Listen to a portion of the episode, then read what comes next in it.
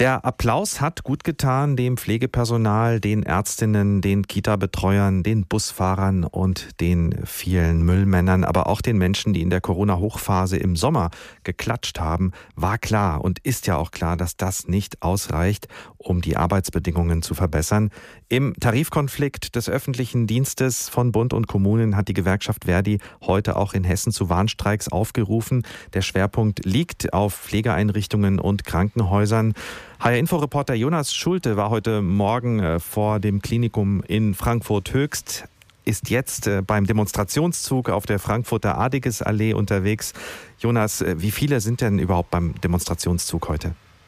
Also ich habe sie jetzt nicht handgezählt, aber es müssten so 250, 300 gewesen sein, die eben hier an mir vorbeigezogen sind. Ich stehe gerade vor dem Polizeipräsidium an der Adikes Allee. Das sind äh, ja Mitarbeiter aus verschiedenen Pflege- und äh, Krankenhauseinrichtungen, die sich hier zusammengetroffen haben und die jetzt hier zum äh, Bürgerhospital in Frankfurt wandern.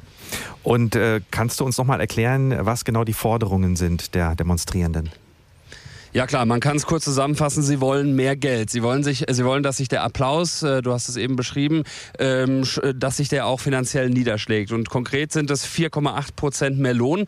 In den unteren Lohngruppen sollen es mindestens 150 Euro mehr pro Monat sein. Ist denn trotzdem gesichert, dass die Krankenhäuser die notwendigen Behandlungen machen können? Ja, das ist gesichert. Es gibt eine Notfallversorgung. Äh, was das genau bedeutet, das habe ich heute Morgen auch mal in Erfahrung gebracht. Das heißt, dass in den Krankenhäusern etwa ja das Personal da ist, was auch Wochenends da ist. Also es ist eine Wochenendbesatzung. Die geplanten Operationen, die nicht jetzt dringend sind, die sind verschoben worden. Das betrifft aber nicht die Kinderoperationen, also da, wo Kinder äh, operiert werden müssen, wo das auch geplant war. Das kann heute trotzdem äh, stattfinden. Das ist also gesichert. Also Warnstreiks und ein Demonstrationszug in Frankfurt. Wo wird denn heute noch gestreikt in Hessen?